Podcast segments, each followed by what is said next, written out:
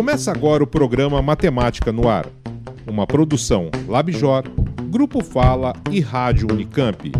Iniciativa Oxigênio, com o apoio do CNPq, Ministério da Ciência, Tecnologia, Inovações e Comunicações e do Governo Federal.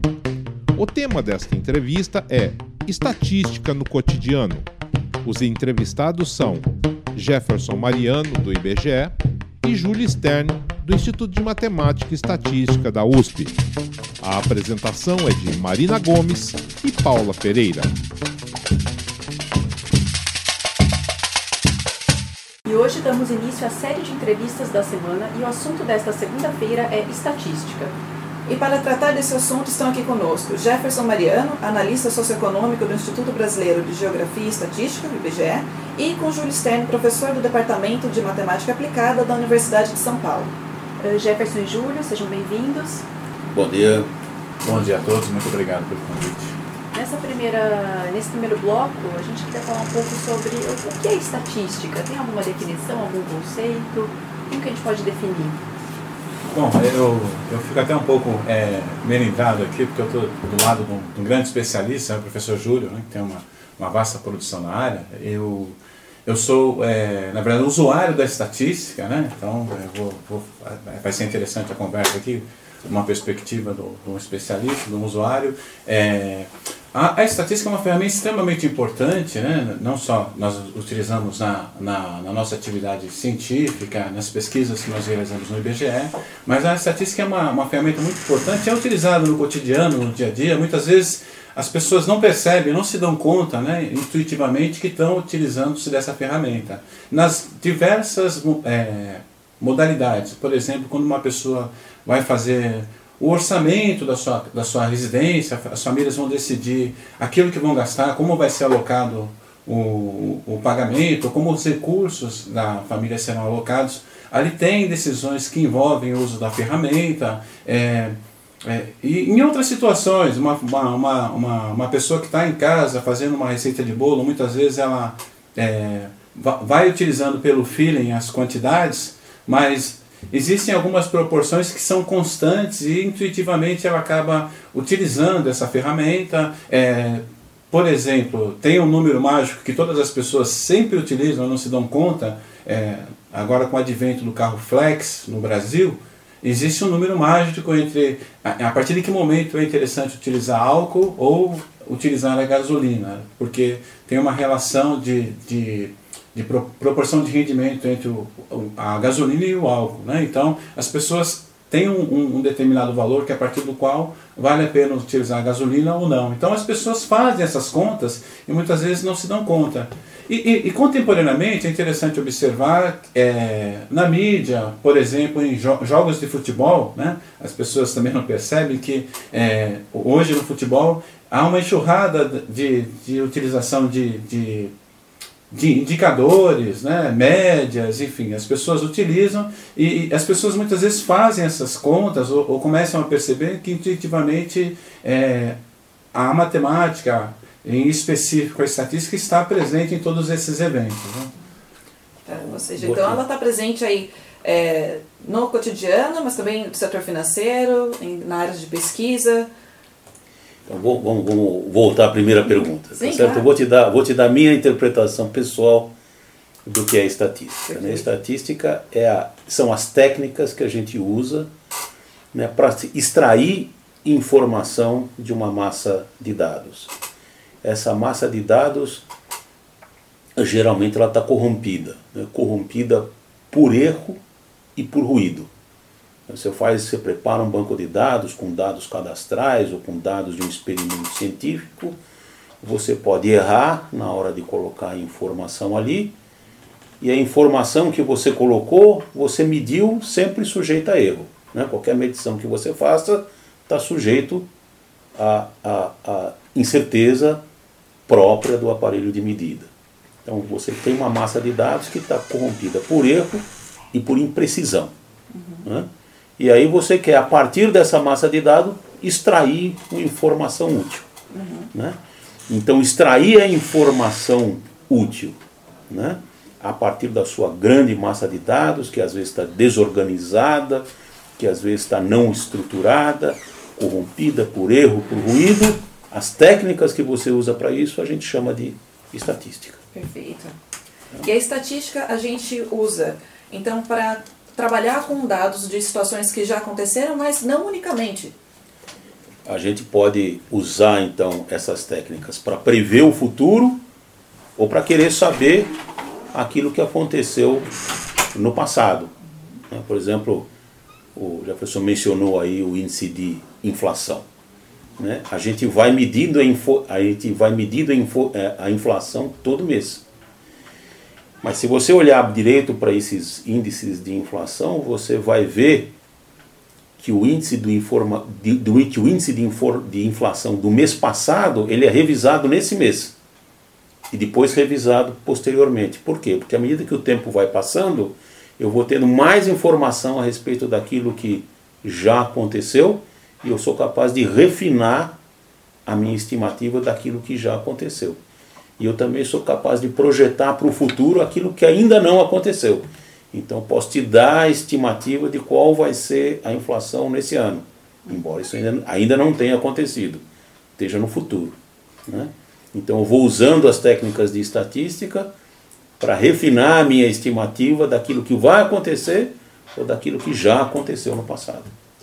Quais são as dificuldades que se apresentam na, no momento de elaborar uma estatística? Quais os, os desafios mais comuns que, que a pessoa enfrenta? Né? Quando a gente vai trabalhar com estudo, a gente sempre quer ter o banco de dados organizado, limpinho, né? E sem erro. Essas coisas nunca acontecem.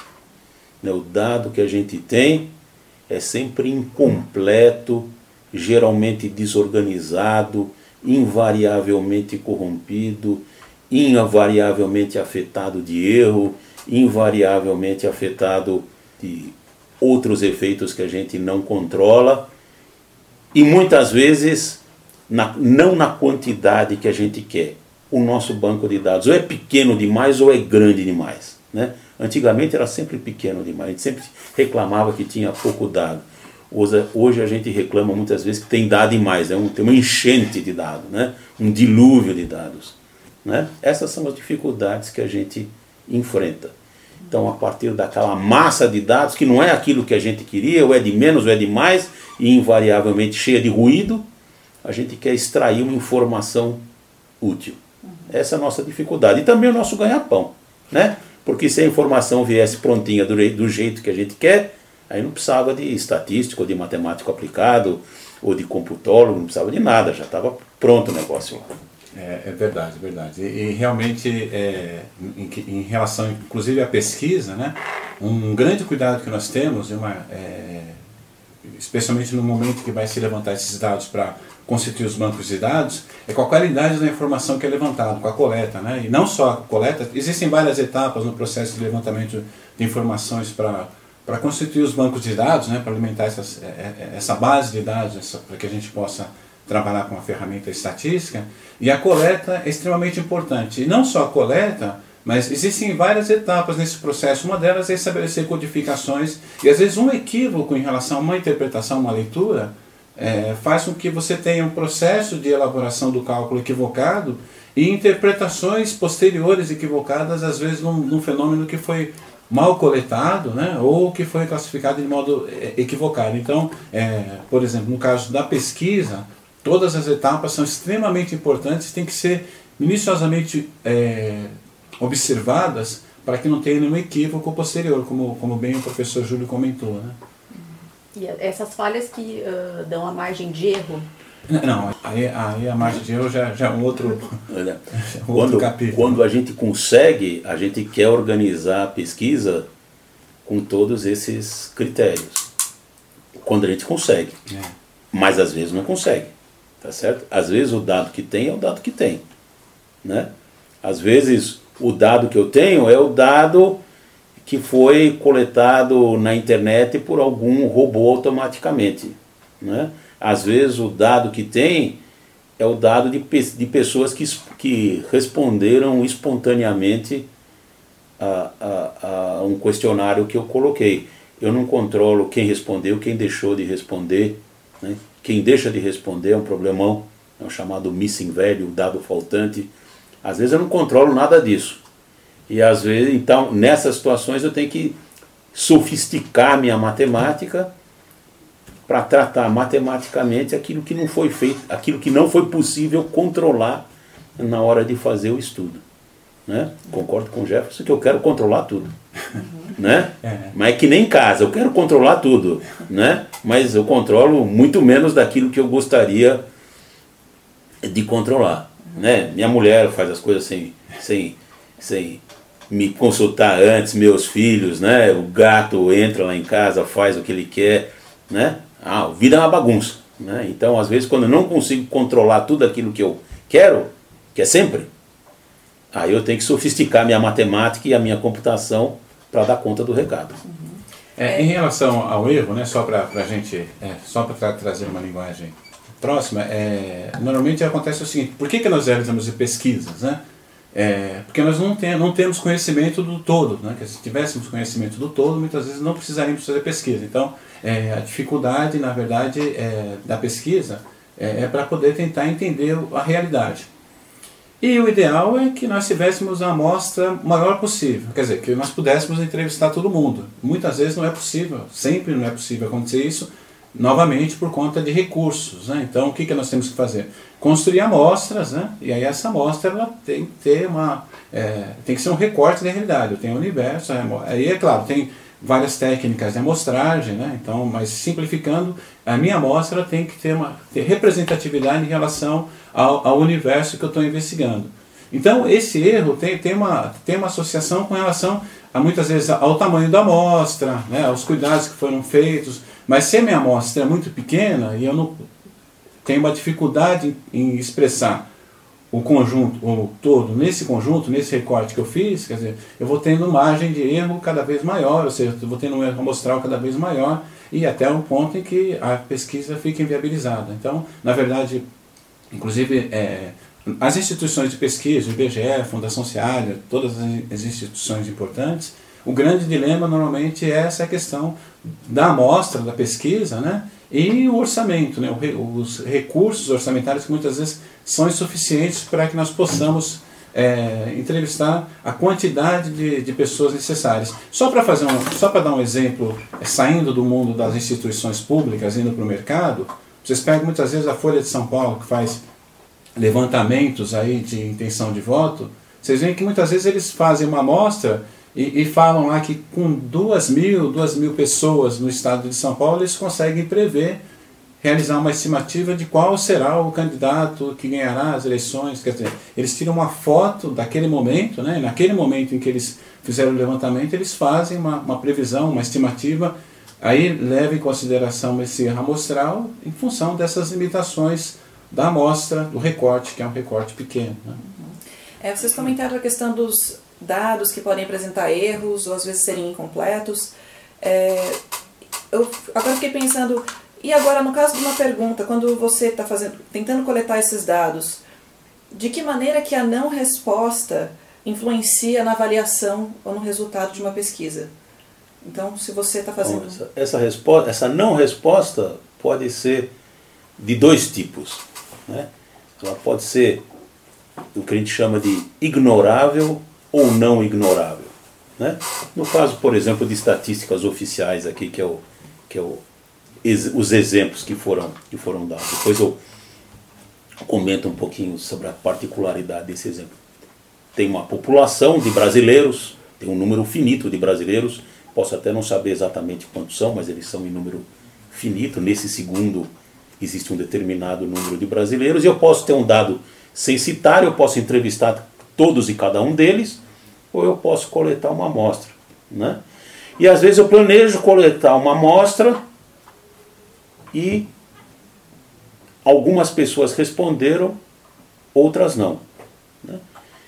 Pode ser, por exemplo, que a escolha de quem respondeu, quem não, foi puramente aleatória. Né? Aí eu posso ignorar esse efeito.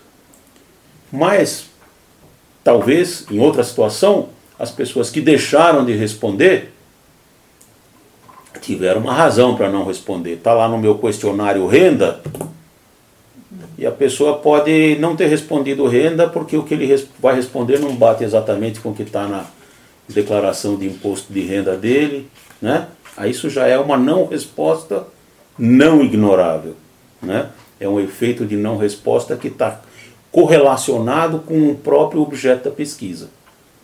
Aí é muito mais complicado. O que eu tenho que fazer numa situação dessa? De novo, eu tenho que sofisticar a matemática do meu modelo. Mas, voltando para o início da questão, né? isso tudo eu estou falando de situações em que o universo da minha pesquisa está bem definido ou é potencialmente alcançável por um censo. Mas eu posso estar fazendo outro tipo de pesquisa, eu posso estar medindo uh, as características de um peixe no oceano. Quantos peixes eu vou pescar e medir? Será que tem como eu pescar todos os peixes do oceano? Não tem, né? Então ali eu não posso fazer um censo. Ou eu posso estar num laboratório de física medindo as características de um elétron. Será que eu posso medir as características de todo e cada um dos elétrons do universo? Óbvio que não. Eu não posso medir nem 1%, não posso medir nenhum bilionésimo, não posso entrevistar nenhum trilionésimo dos, dos elétrons do universo. Né? Então, às vezes, né, a minha pesquisa é essencialmente de caráter não censitário. Né? Não existe, não há sentido em falar na população total e na informação referente à população total. A minha única informação vai ser de uma pequena, de uma infinitesimal amostra né, daquilo que eu estou estudando.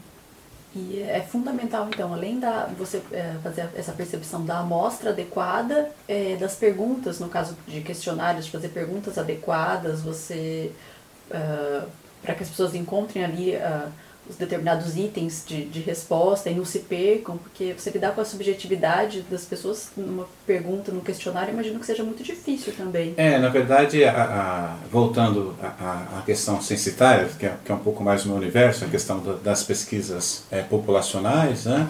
É, a, a elaboração do questionário é um processo bastante bem detalhado, é, inclusive você precisa conversar com profissionais de outras áreas, né?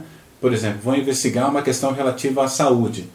As pessoas da pesquisa, os sociólogos, os estatísticos, não dão conta. Precisam conversar com profissionais da área da saúde para verificar como determinada questão vai ser abordada, como é que eu vou perguntar uma determinada questão. Então, isso que o professor Júlio levantou, por exemplo, a variável renda, é uma variável extremamente complicada nas questões, porque você tem uma questão de que as pessoas de baixa renda têm a propensão de falar que ganham mais, as pessoas que ganham muito têm a propensão de falar que ganham um pouco menos, aí você tem que ter outras ferramentas de controle, quer dizer, ferramentas mais sofisticadas para tentar verificar como é que você levanta essa, esse dado relativo à, à variável renda, né?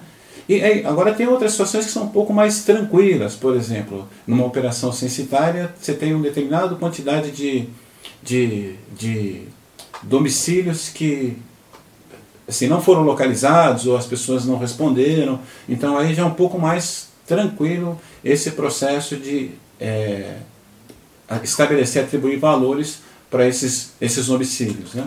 Mas nessa situação específica, né, de que é deliberado, por exemplo, a questão da renda, ou mesmo uma empresa que deixa de fornecer um dado, é bastante complicado. Pegar, por exemplo, uma pesquisa sobre o comércio no Brasil e um grande grupo, como é um setor bastante concentrado, quer dizer, um grande grupo deixa de prestar uma informação, a pesquisa está inviabilizada. Basicamente não é possível fazer uma pesquisa se um grande grupo econômico, ou sobre a indústria automobilística, né, se um, desse grupo, um desses, uma dessas, desses grandes grupos é, é, se eles tiverem de, de, de, fornecer informação. Realmente fica difícil fazer a pesquisa. Júlio, é, qual é a relação entre estatística e probabilidade? Bom, então como a gente falou no primeiro bloco, estatística quer extrair informação de dados corrompidos por ruído, por, por incertezas, por valores faltantes e tudo mais. Então a gente precisa de alguma, algum formalismo para tratar a incerteza. Dos, do, um, um formalismo para tratar incerteza a gente chama de cálculo credal. Existem vários cálculos credais na praça uh, lógicas para consistentes que foram criadas em grande parte aqui na Unicamp, são um formalismo para tratar incertezas. Uh, lógicas fuzzy são outro formalismo para tratar incerteza. Mas de longe, o mais usado dos formalismos para tratar incerteza é probabilidade. Né? E coincidentemente, a maioria dos métodos para extração de informação a, eh, a partir de, de, de dados uh, corrompidos de todas as formas que eu mencionei são métodos probabilísticos. Quer dizer, a maior, a maior parte dos métodos usados em estatísticas se baseiam na teoria de probabilidade. Não todos, mas a maioria. E uh, nós, nós, estávamos conversando antes do programa começar e você disse que jogar dados ou girar uma roleta deve ser parte de um procedimento científico para aquisição de conhecimento. Você pode explicar um pouco melhor essa ideia? Eu vou te dar um exemplo clássico que é o chamado paradoxo de Simpson. paradoxo de Simpson ele é, ele é, ele é sempre explicado num exemplo de um ensaio clínico que foi feito para ver se um novo tratamento era melhor do que o tratamento existente para tratar uma doença. Só que o médico responsável por esse estudo, ele era um médico muito consciente e ele muito experiente, ele sabia que essa doença afetava as mulheres de maneira muito mais severa do que os homens. E também ele não confiava muito no tratamento novo. Então o que, que ele fez? Para as mulheres, ele deu o tratamento velho. E para os homens que de qualquer forma iam se curar, mesmo, mesmo sem nada, ele deu o tratamento novo. Qual foi o resultado do estudo? Que o tratamento novo era muito melhor do que o tratamento velho. Mas isso por conta da separação que ele fez logo no início. Então a boa intenção dele destruiu completamente o estudo. Né? O jeito certo de fazer esse estudo é justamente randomizando. Chega um paciente e você vai, você vai decidir que tratamento ele vai receber jogando uma moeda.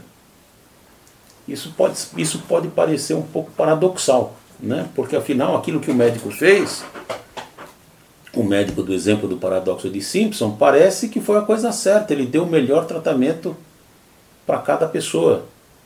Bom, isso pode, isso pode até ser a melhor medicina, mas não é a melhor estatística. Né? O, o objetivo da, da medicina é tratar o paciente da melhor forma possível. O objetivo da estatística é outro, é obter conhecimento. E são dois, e são dois objetivos muito diferentes. A gente precisa primeiro aprender para depois incorporar um tratamento na prática médica. Depois que o tratamento está aceito, que a gente sabe que ele funciona, Aí a gente pode incorporá-lo à prática médica e aí sim o médico vai usar esse tratamento que a gente já sabe que é bom de acordo com os princípios da medicina. Mas antes a história é outra. Né? E antes a gente precisa aleatorizar como forma justamente de imunizar o estudo né, de qualquer viés, de qualquer tendência, ainda que essa tendência que esse viés seja introduzido com a melhor das intenções. A gente tem uma questão ética aí também envolvida ou não? A gente tem uma, uma, uma questão ética seríssima. Né? E essas questões éticas elas só, elas só se tornam tá certo? cada vez mais complicadas. Eu vou te dar dois outros exemplos. Um é o exemplo de uma droga que se chama talidomida, que você já deve ter ouvido falar. Essa droga é uma droga fantástica, é a melhor droga que já foi inventada contra enjoo. Ela é tão boa, tão boa que até hoje ela se usa, se usa essa droga para tratar uh, certos pacientes, como pacientes de anseníase, por exemplo. Né? Anseníase é o, novo, é o nome moderno da, da lepra. Né? E quem é que tem sempre enjoo? Mulher grávida. Né? Então, quando essa droga foi lançada, né, o pessoal prescreveu de monte essa droga para tratar mulheres grávidas. Alguns meses depois nasceram os primeiros bebês da geração talidomida, né, são caracterizados por uma síndrome com membros atrofiados. Você já deve, todo mundo deve conhecer alguém afetado por essa doença. Né? Então, em conflito ético. Embora um tratamento maravilhoso esteja à disposição, a gente só pode liberar esse tratamento depois de fazer exaustivos ensaios clínicos. Né? Depois desse caso, do caso da lidomida, né, o FDA, que é, o, que, é o, que é a Anvisa dos Estados Unidos, estabeleceu, estabeleceu protocolos rigorosíssimos né, para só liberar um medicamento depois de fazer um estudo estatístico minucioso. Resolvido meu problema ético? Não. Há poucas décadas atrás a gente teve uma nova doença que afligiu a humanidade, AIDS, HIV. As pessoas, os laboratórios começaram a desenvolver medicamentos específicos para AIDS, antivirais, antirretrovirais. O HIV é um retrovírus, é um vírus que age de uma forma muito diferente dos outros vírus que a gente conhecia precisou desenvolver uh, antivirais específicos, antirretrovirais. Os laboratórios colocaram à, dis à disposição do público os primeiros, os primeiros antirretrovirais. O que, que a Anvisa, o FDA falaram? Ah, muito bem. Daqui a uns cinco anos a gente libera. Por quê? Porque primeiro precisa fazer estudos clínicos rigor, rigorosíssimos para ter certeza que não existem efeitos colaterais. As comunidades afetadas falam, vocês, vocês estão loucos? Tá certo? Daqui a cinco anos, metade das pessoas afetadas morreram. Então os conflitos éticos que pareciam estar resolvidos, estavam resolvidos coisa nenhuma. A gente precisava de fazer estudos clínicos relevantes, mas ao mesmo tempo muito mais eficientes para liberar o medicamento com um tempo e com um número de pacientes no estudo muito menor. Qual é a solução? De novo, sofisticar a matemática. Fazer estudos com protocolos adaptativos, tá certo? Coisas muito mais complicadas, né, com uma matemática muito mais sofisticada para tentar dar conta de todos esses novos essas novas demandas éticas. Né? Então essa é uma área muito interessante em que a ética, a matemática aparecem de forma entrelaçada de maneira muito interessante. E ainda sobre na questão da, da uso de novos medicamentos, né? Você deu o exemplo da, de escolher qual paciente vai receber determinado medicamento. Hoje a indústria está é, tá muito mais atenta a isso, imagino, nas, nas amostras, tem todo um rigor para fazer essa amostragem? Ela é muito atenta, tá certo? E, e os, os estudos só são aceitos se são feitos dentro dessa norma, né? randomizados, duplos cegos, tá certo? O que não quer dizer que a gente não possa usar protocolos adaptativos, né? coisas muito mais sofisticadas do que aparece lá no livro texto de estatística, né, que vão permitir a gente fazer esse estudo muito mais rápido e com um número de pacientes muito menor. Uma outra coisa muito importante é o número de pacientes. Né? Antigamente se precisava lançar um remédio novo, você queria fazer um estudo estatístico muito bom com mil pacientes, o que, que você fazia antigamente muitas vezes? Você ia para um país subdesenvolvido qualquer, na América do Sul, ou na África, ou na Ásia, fazia lá o estudo com mil pacientes, dava um radinho de pilha para cada um. Né? O estudo clínico, o estudo estatístico impecável. Mas tem problemas éticos de novo aí. Né? Será que aquela, aqueles mil que fizeram o estudo em troca do radinho de pilha estavam bem informados daquilo que eles estavam fazendo? Talvez não, né? Então, de novo, problemas éticos aí relevantes, demandando uma, uma, uma participação muito mais consciente né, dos participantes do estudo clínico, o que exigia diminuir o número de participantes. E aí eu preciso de métodos matemáticos mais sofisticados, de novo, para tratar isso adequadamente. Então aí a gente vê como a sofisticação matemática vai nos ajudando a uh, contemporizar o máximo possível todas as demandas éticas que vão sendo criadas e que eu tenho que atender. E ainda assim é uma coisa difícil, eu tenho que fazer, decidir isso uh, sempre de forma interdisciplinar, né, envolvendo um profissional de matemática aplicada, de estatística, de computação, um profissional de psicologia, um profissional de medicina, um sociólogo, um antropólogo, tem que pôr todos esses componentes num caldeirão aí, analisar conjuntamente para tomar uma decisão que se não é perfeita, é a melhor que a gente humanamente conseguiu chegar. Uhum. É, ainda no primeiro bloco, quando a gente estava falando da questão da amostra, é, a gente também foi você mencionou a questão da randomização, né? Uhum. Uh, e também existe a questão, por exemplo, a gente viu sobre a questão da biologia na medicina, mas, por exemplo, se a gente tem que escolher jurados, né? Como é que isso funciona? Até onde é que as coisas têm que ser aleatórias ou não? Quem, quem são essas pessoas? É o mesmo princípio, tá certo? No estudo estatístico a gente randomiza, né? O Judea Pearl, que é um grande cientista na área, diz que a gente faz a randomização, essa randomização é uma cirurgia, tá certo?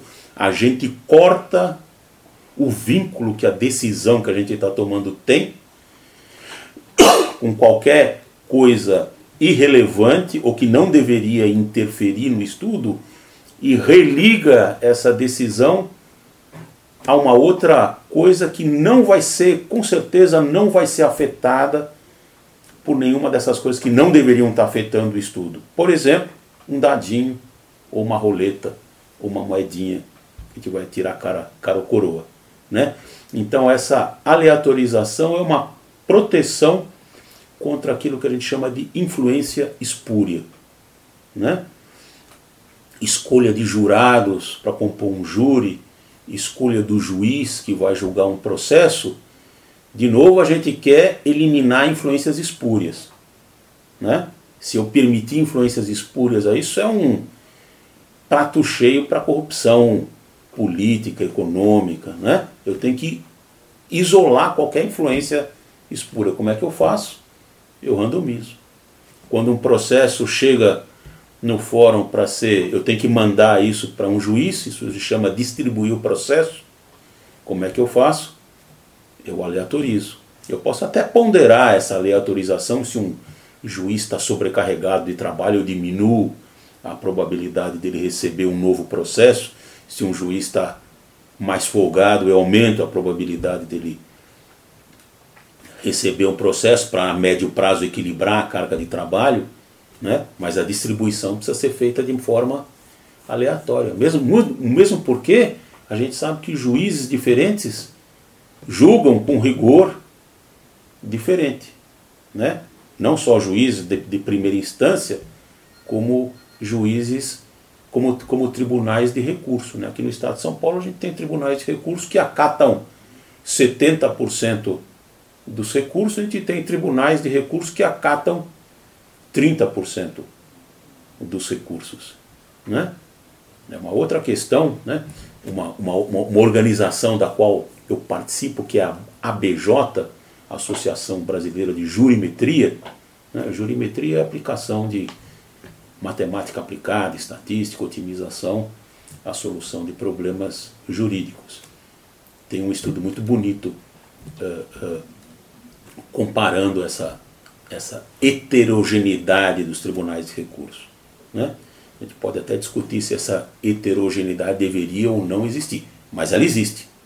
Então, eu só posso, eu só posso ser imparcial, né, distribuindo esses processos aleatoriamente. E essa distribuição, quando você precisa fazer essa seleção aleatória, ela é feita por meio de sistemas computacionais? Ah, aí você está fazendo perguntas difíceis, tá certo? A gente sabe até uh, um, até um certo nível de detalhe como é que essa distribuição é feita. A gente não sabe em todo detalhe. De novo, é uma discussão muito complicada, tá certo? Saber uh, se a gente deveria saber isso em todo detalhe ou não. Porque se você abre demais essa informação, você abre as portas para interferência tecnológica, né? hoje em dia você hackers aí, pessoal que usa tecnologia da informa, de informação de maneira indevida pode ir lá interferir no processo. Né? Então, de novo, são uma pergunta muito complicada. Né? O quão aberto tem que ser esses sistemas?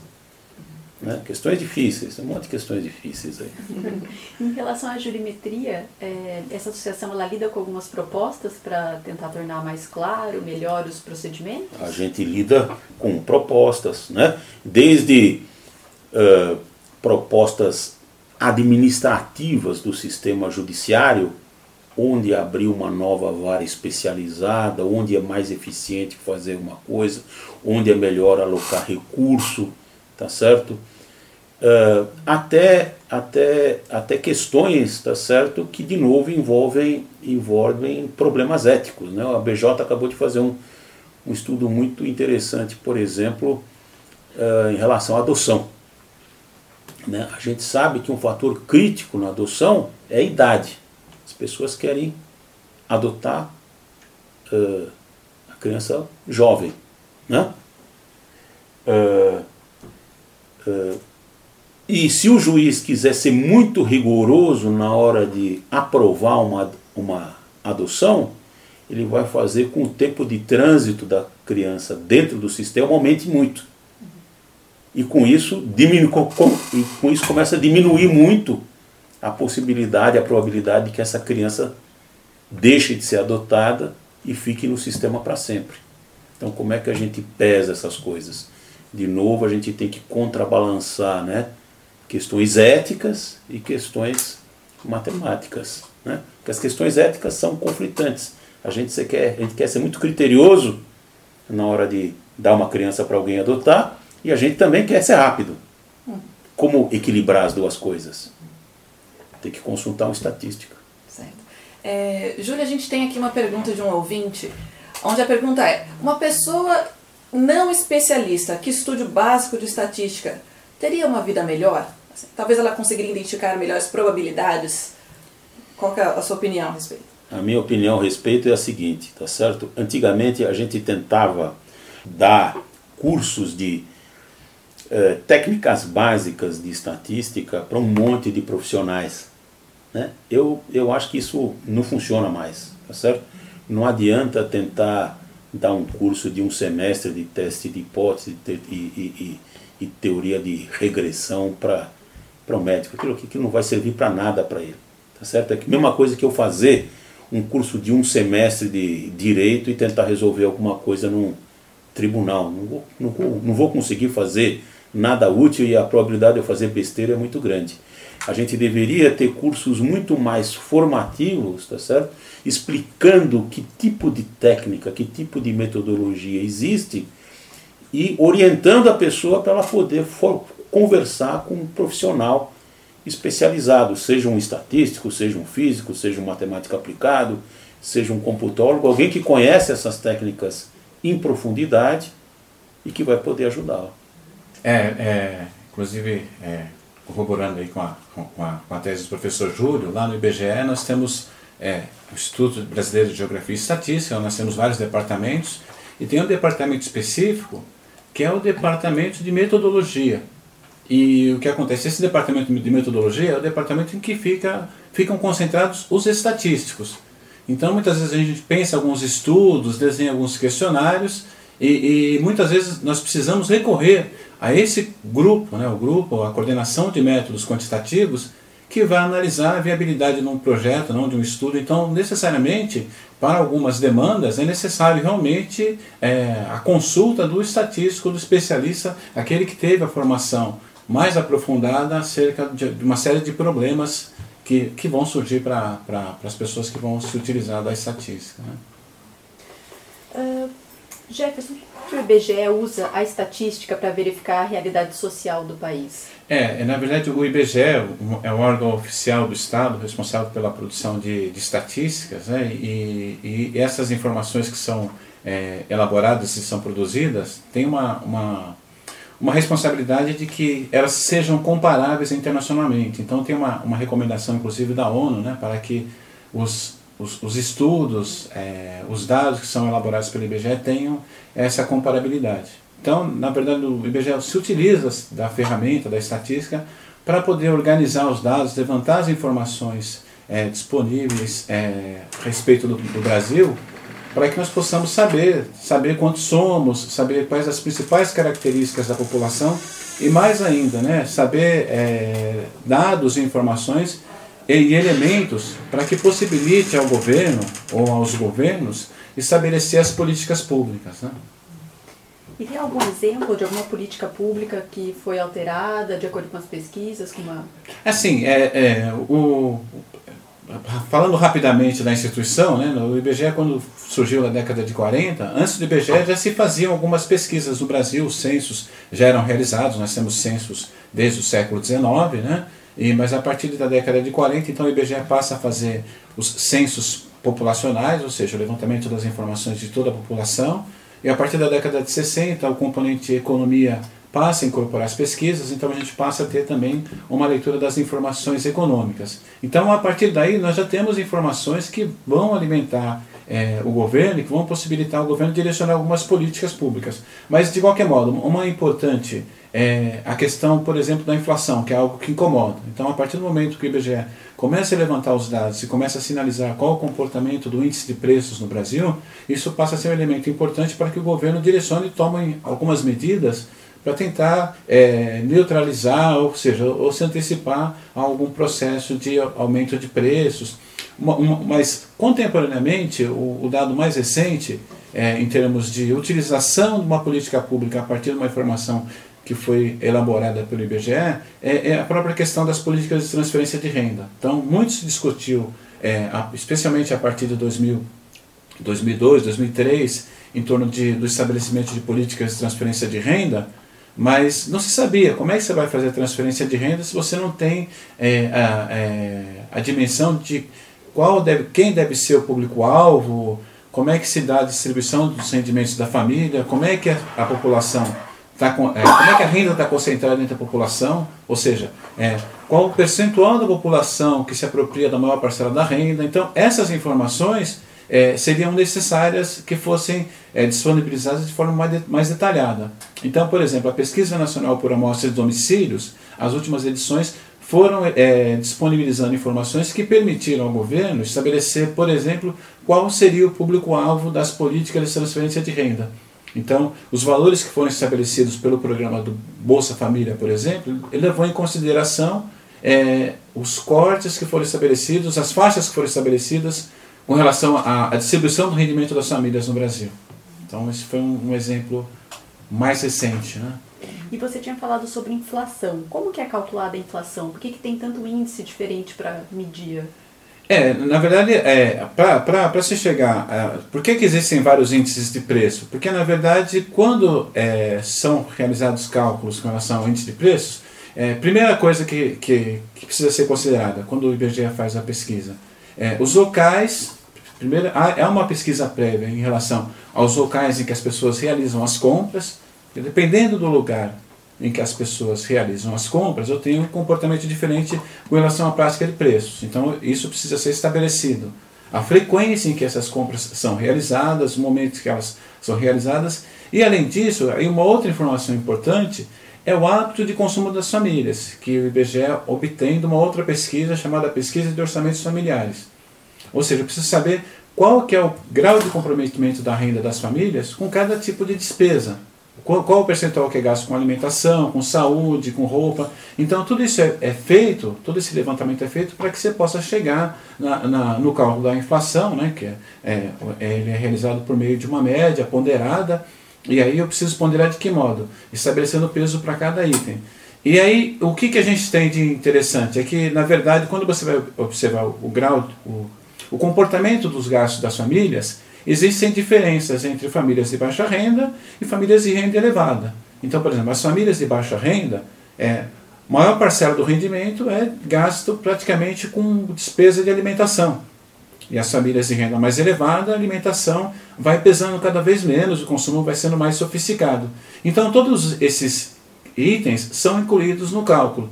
Então, por que, que existe uma multiplicidade de índices no Brasil? Porque eu tenho um índice no qual observar o hábito de consumo de famílias que ganham até cinco salários mínimos, é, que é o caso do INPC.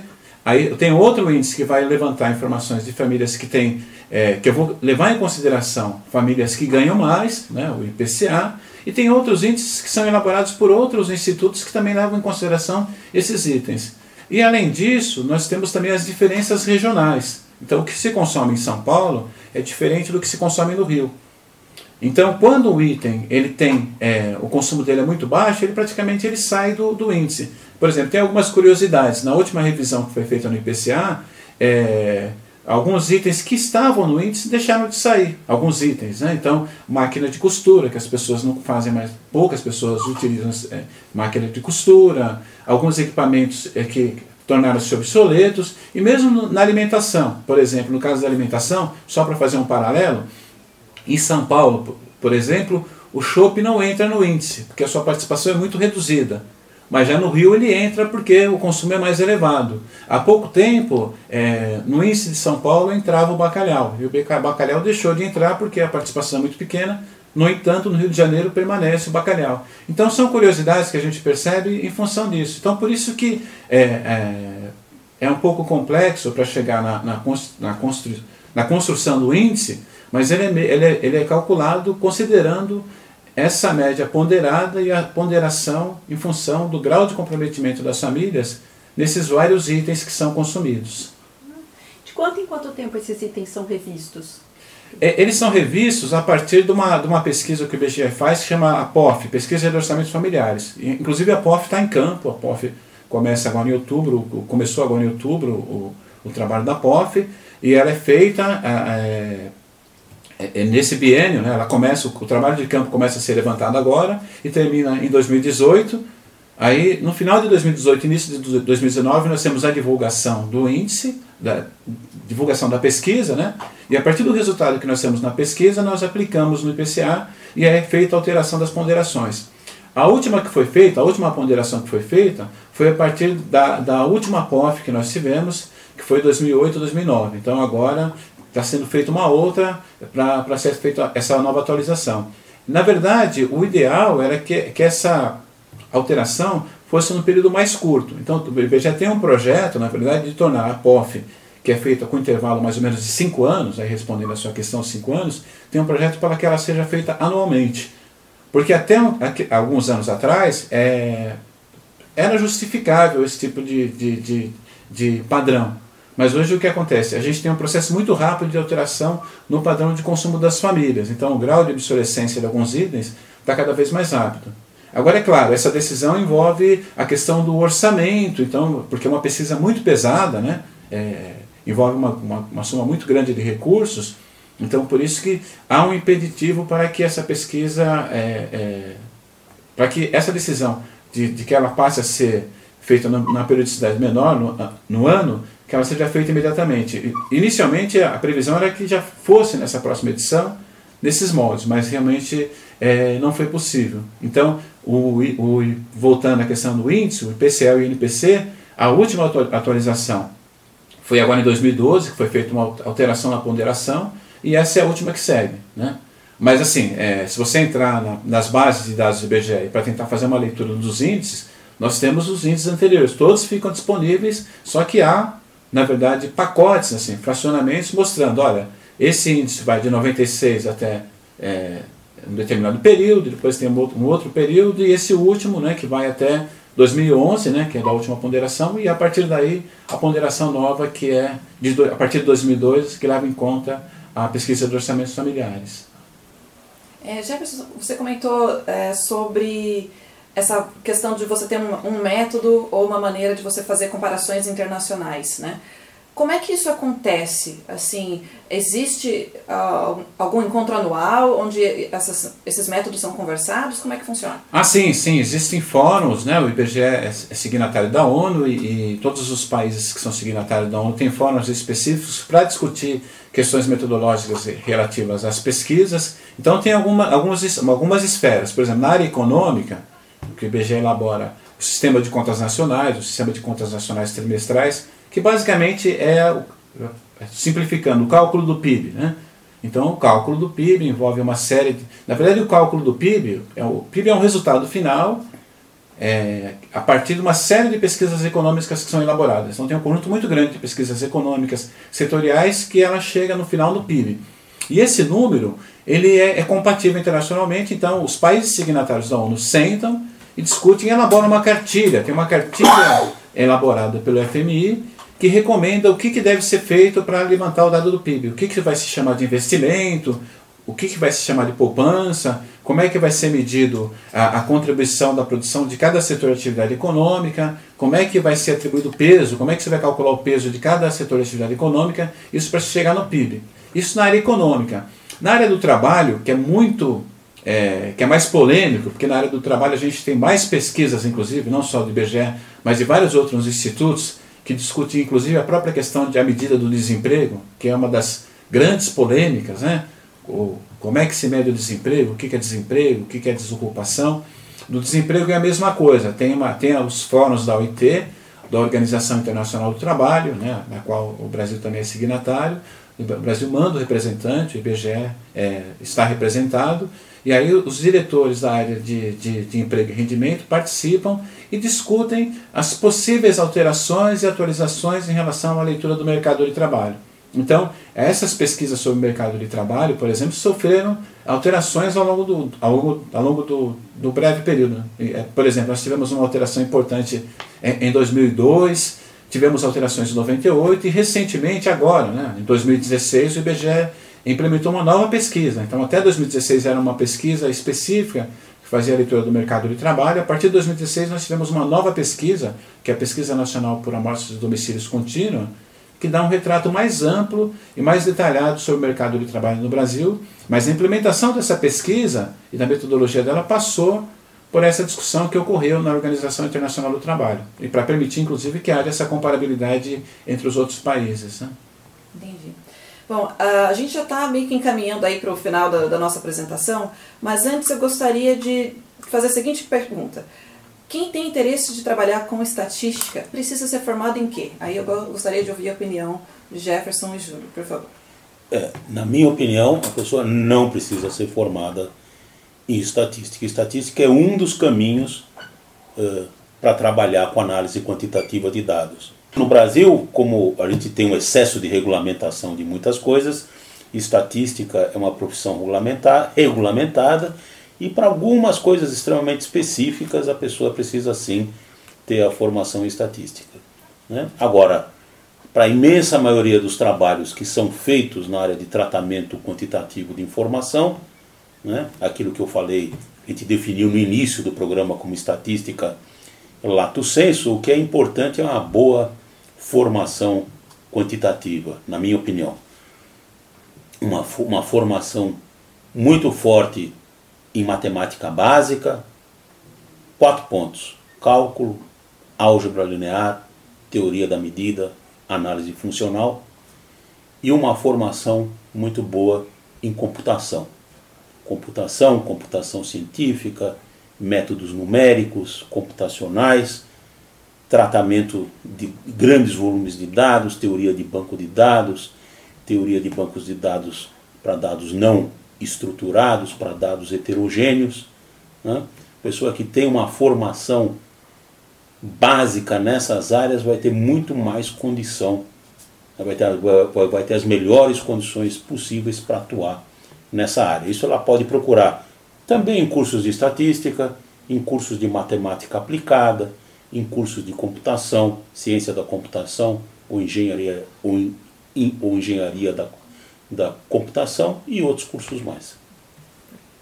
É, perfeito. É, na verdade, é, eu concordo com o professor Júlio, né? Então, para a pessoa trabalhar com estatística, né, tem que ter uma, uma formação sólida na, na área. Eu, eu acredito que é, a graduação ou pela matemática, ou mesmo graduação em estatística, como eu comentei, no IBGE nós temos a Escola Nacional de Estatística, né, que oferece a graduação de estatística, mestrado e doutorado na área, né?